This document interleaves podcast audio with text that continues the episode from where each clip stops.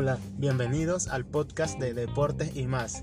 Soy Pinturiquio. En este espacio hablamos de deporte en general y algún otro tema de importancia que se pueda tratar. Hoy tocaremos un tema importante para muchos y no tan importante para otro, otro grupo de personas como es el Real Madrid de Sisu el Real Madrid de, Sisu. ¿Qué podemos decir del Real Madrid de Sisu? Mucha gente piensa que el Real Madrid está bien porque fue campeón de liga la temporada pasada, pero es una realidad que desde más tiempo, no solo la temporada pasada, el Real Madrid no está jugando bien. Y creo que muchos madrilistas están de acuerdo en eso. Y no solo madrilistas, sino expertos del tema lo, dicen. Eh, para muchos el tema de la liga eh, fue, fue un engaño. Muchos dijeron que no, que quedamos campeones, que estaban alegres, que Real Madrid iba a resurgir después de eso, pero en realidad no sucedió el equipo siguió jugando mal, eh, malos resultados, jugadores que no daban el nivel, el entrenador no está rindiendo como rindió en su primera etapa, es una realidad. El equipo está escaso de un sistema futbolístico, me gusta llamarlo, porque hay muchos equipos que tiene, un, tiene un esquema ya fijo que uno, uno lo conoce. Eh, por, por ejemplo, el tiki-taka en el Barcelona o la perfecta defensa del Atlético de Madrid. En este caso, el Madrid no tiene algo, algo así y se necesita para poder competir por todos los trofeos en una temporada. Eh, siempre, siempre he dicho que, que lo más importante de la primera etapa de Sisu en el Real Madrid fue porque tenía un esquema fijo, un sistema fijo de juego. El Madrid era ampliamente conocido por sus por sus dos equipos, el Real Madrid A y el Real Madrid B, con un, excelente equipo titular y un, y un equipo en el banquillo de mucha calidad, es, muy cierto. Adicional a eso, ese Madrid era muy conocido por sus transiciones rápidas en ataque. Recuperaba Sergio Ramos, se la pasaba Modric, Cross o Casemiro, pase largo y el otro equipo estaba, estaba listo. Donde la agarraba Benzema, Bale o Cristiano. Eh, ¿Qué más me gustaría tocar de este Real Madrid? La verdad que el Madrid va de tercero en liga. Está, a 7 puntos del Atlético de Madrid. A día de hoy, cuando estoy grabando este video, le faltan dos juegos al Atlético de Madrid. Dos juegos. Son 6 puntos. Y como viene jugando el Atlético de Madrid, la verdad que yo muy complicado que al Madrid pueda remontar esta liga aunque haya hecho remontadas de mayor puntos, la verdad. Eh, el Madrid, si deja la liga de un lado y se enfoca en clasificar solamente a Champions, la verdad estaría agarrándose a la, otra, la única opción que quedaría vivo, que sería la Champions League. Eh, por decirlo de una forma, la copa favorita Real Madrid por algo es el mayor campeón. Pero es cierto que hay muchos equipos que están mejores que Real Madrid. En octavos le tocó un Atalanta, que se le fue su máximo referente, que es el Papu Gómez. Pero ese equipo no es solamente el Papu. Ese equipo está lleno de jóvenes estrellas, se puede llamar, que juegan muy bien al fútbol. Y no solo jóvenes estrellas, también jugadores ya maduros que saben lo que tienen que, tienen que hacer dentro del campo y su, y su rol. eh, quiero tocar un tema eh, algo sensible en el Real Madrid que creo que no muchos están tocando, que es el tema Karim Benzema. Benzema, la verdad, desde que se fue Cristiano ha dado el paso, al frente y se ha mostrado el líder total de Real Madrid en temas de estadísticas.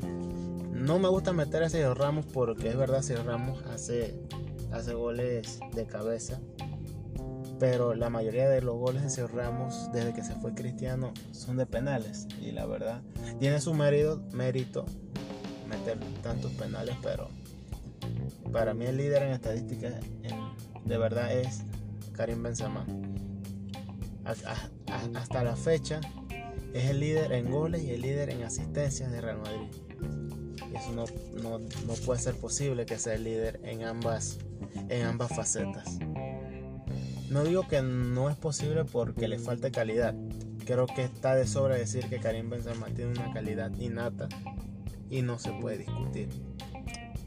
Lo, al punto que quiero llegar es que con jugadores como Tony Cross, Luca Modric, Marco Asensio, el mismo Hazard, los pocos minutos que pudo, pudo jugar, eh, ellos tenían que encargarse de la distribución y la asistencia a Benzema para que él cargara un saco de puros goles, no solo los 15 que él lleva.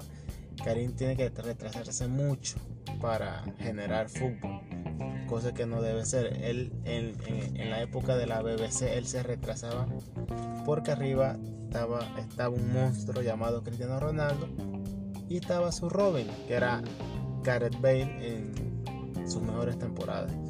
No, no quiero tocar las dos últimas principalmente porque no, no dio el nivel necesario. Pero todo no es malo, no, no, no debemos resaltar todo lo malo, porque es cierto que Real Madrid tiene cosas muy buenas, el mismo Karim Benzema, como venía diciendo, la verdad que se, se ha puesto la capa de, de, héroe en el Madrid y lo está haciendo de muy buena manera. La verdad que ha dado un paso al frente y un paso de calidad más que todo en su fútbol. Thibaut Courtois también, la verdad. No hay quejas después de su primera temporada que fue muy, muy criticado se preparó en su pretemporada y ha dado un paso al frente gigantesco, tiene unos, unos reflejos de felino, como le gusta llamarle los expertos a los porteros. Y no, no hay quejas, la verdad, en, en, la posición de portero en el Real Madrid. Sergio Ramos, ¿qué se le puede agregar a Sergio Ramos? Eh, para muchos el mejor defensa del mundo. Me incluyo, me incluyo diciendo que Ramos es el mejor defensa del mundo señor Ramos te juega prácticamente el 90% de los partidos de forma correcta, lo que debe ser. Además tiene esa capacidad de líder, nato, que no lo tienen muchos jugadores hoy en día. Es cosa que hay que ponerle, subrayarlo, porque no todo lo que tiene el gafete capitán cumplen ese liderazgo. También quiero mencionar a Lucas Vázquez. Muchas personas cuando escuchen este podcast, la verdad, pensarán que yo estoy loco o no simplemente no estarán de acuerdo conmigo. Y tiene razón, no tengo la, la razón absoluta. Pero para mí mi concepto, Lucas Vázquez, el señor Lucas Vázquez, es el jugador 12 perfecto en el fútbol le voy a mencionar principalmente por qué es el jugador 12 perfecto. O puede ser uno de los 11 titulares también. Lucas Vázquez es un jugador que si juega 5 minutos va a dar la vida por el escudo esos 5 minutos. Si va a jugar 30 minutos, lo va a jugar de la misma intensidad. No se queja los minutos. Defiende la camiseta y el escudo como un guerrero. Y es verdad, tal vez Lucas Vázquez no tenga la calidad que tiene la mitad de la plantilla de Real Madrid, pero lo que él, la calidad que no tiene, lo reemplaza con garra y corazón. Y eso hay, eso hay que tomarlo en cuenta, siempre. Pero todo no es bonito en cuestión de jugadores. También jugadores, la verdad, que no han rendido ni cerca a lo que se le esperaba desde que ficharon por Real Madrid, desde que agarraron cierto número de camisetas. desde que se le dio cierto peso de juego en el equipo. No han dado la talla. Y parece mentira, pero así es. El primero que quiero mencionar es Marco Asensio. Marco Asensio desde que se fue cristiano se le dio la confianza en su momento para que fuera el Robin de Gareth Bale como de eh, Karim Benzema, cierto, se lesionó, pero cuando él regresó tampoco y no sigue dando el nivel que se le esperaba. En esta temporada se fue Gareth Bale del Madrid. Él agarró el 11, siendo el segundo atacante más importante en el Real Madrid después de Karim Benzema. No ha dado la talla. Si tú vas a agarrar un número que dio tanta historia al Madrid como lo hizo el 11 con Gareth Bale y otros grandes jugadores que lo han llevado también, eh, Marco Asensio no, no ha llegado ni un poco al nivel que mostró Gareth Bale en sus mejores momentos en, el Real Madrid. Ni un poco. Cosa preocupante porque ya van varios años se viene diciendo que es el año que va a explotar Asensio, es el año que va a explotar Asensio, es el año que va a explotar Asensio. Y la verdad nunca explota, nunca explota y ya se le está acabando el tiempo. En el Real Madrid no esperan a nadie. Otro jugador que ha decepcionado bastante, es algo muy personal, es Vinicio. Es verdad que es joven y no me gusta compararlo con otros jóvenes, promesa. No, habla, no voy a hablar específicamente de lo del Barça, sino a niveles clubes europeos. Hay mucho, muchas jóvenes promesas que de verdad están rindiendo. Y, eh, y algo cierto es que Vinicius no, no ha rendido como se le esperaba. Inició demoliendo todo, llevando. ¿Qué le puedo decir? La verdad, hizo lo que tenía que hacer. No tenía gol, pero tenía por lo menos las ganas, tenía la gambeta, tenía muchas cosas por mejorar. Pero pasan, los meses y Vinicius sigue cayendo en lo mismo. En lo personal yo he visto los últimos juegos que ha hecho Vinicius y yo he visto, es ciento, no he visto ciento y he visto la verdad también, es que perdió hasta la confianza en la gambeta, no lo veo haciendo esas bicicletas, ese slalom como le gusta llamarlo a algunos, que tenía antes.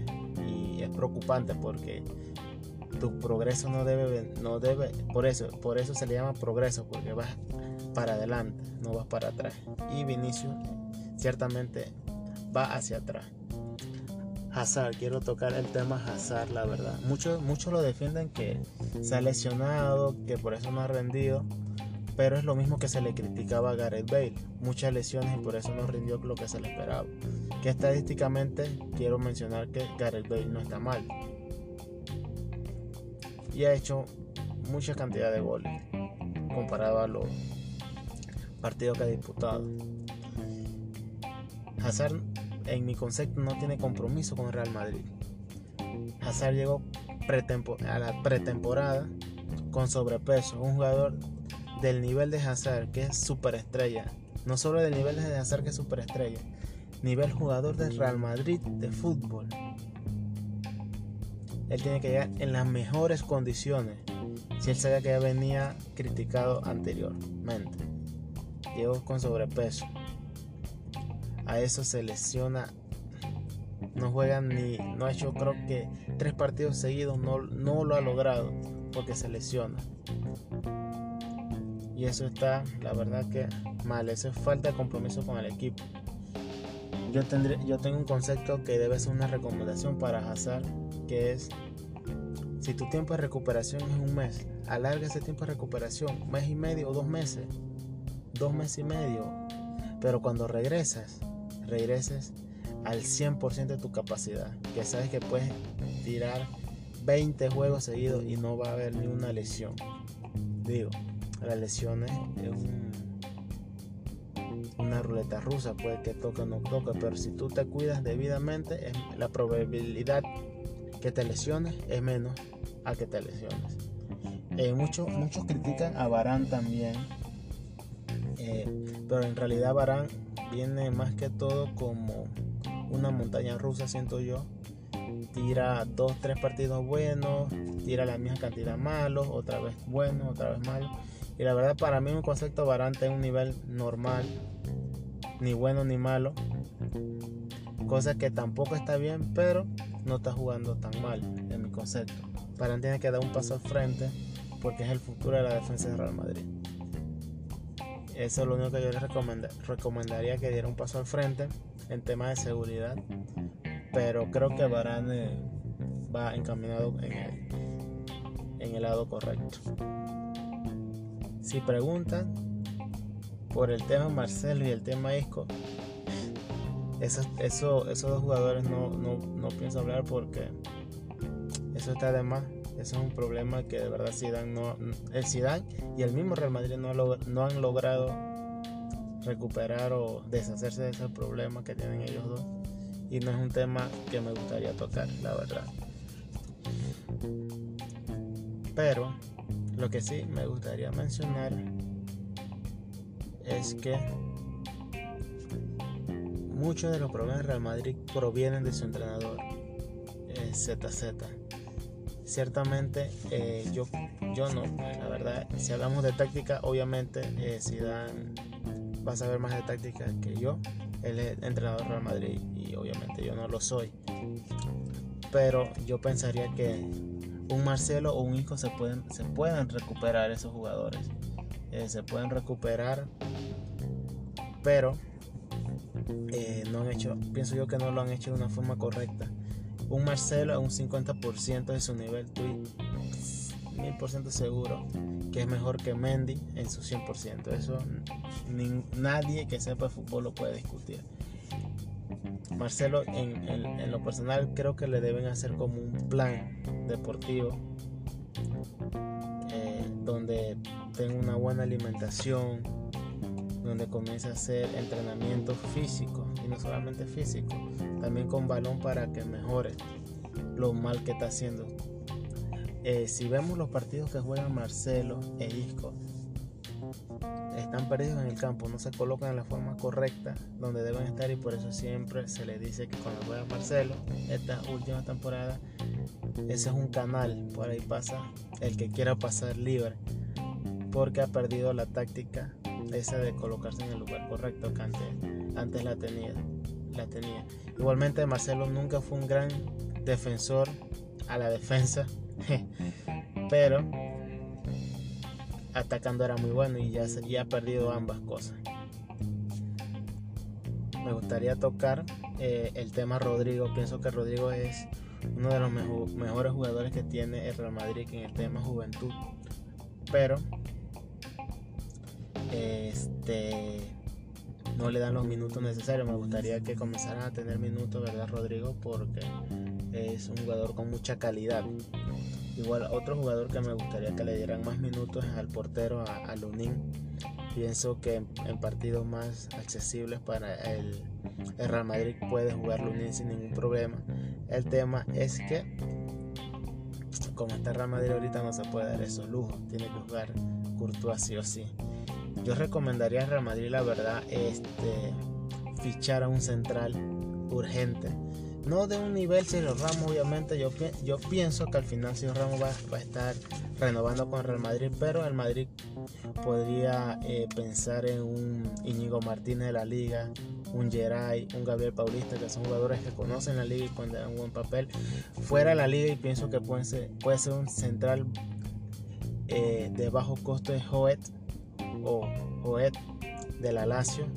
Para mí es un buen central y adicional mandar a préstamo uno o dos años a Militao porque para que se vaya desarrollando un poco más. La verdad que Militao tiene buena calidad pero le falta confianza. Y uno o dos años jugando más seguido creo que esa confianza la puede puede recuperar seguramente. Adicional eh, traer de regreso a a los cedidos Ceballos, Cubo, Mayoral y Odegar y con eso creo que el Madrid tendría un buen equipo de fútbol para competir todo, todas, todas las copas. Eh, yo pienso que el Madrid debe cambiar su formación. Creo que lo más adecuado para poner a jugar a ciertos jugadores sería un un 4-2-1-3 con Courtois en la portería, Ramos y Varane de central indiscutible, Carvajal y Mendy por las bandas. En el medio sería Casemiro y se rotarían en partidos tanto Valverde como Kroos la posición de titular. El enganche puede ser Odegaard y el, y el ataque vendría siendo Benzema, Hazard, si se recupera y no hay lesiones, y Asensio o Rodrigo. Puede ser el ataque titular del Madrid. ¿Quién estaría en el banquillo? Para mí sería un estupendo equipo en el banquillo. Sería Lunin de portero. En defensa, Odriozola, Nacho, Marcelo y, uno de los centrales que ya mencioné anteriormente. Y se puede complementar con algún defensa del Real Madrid Castilla.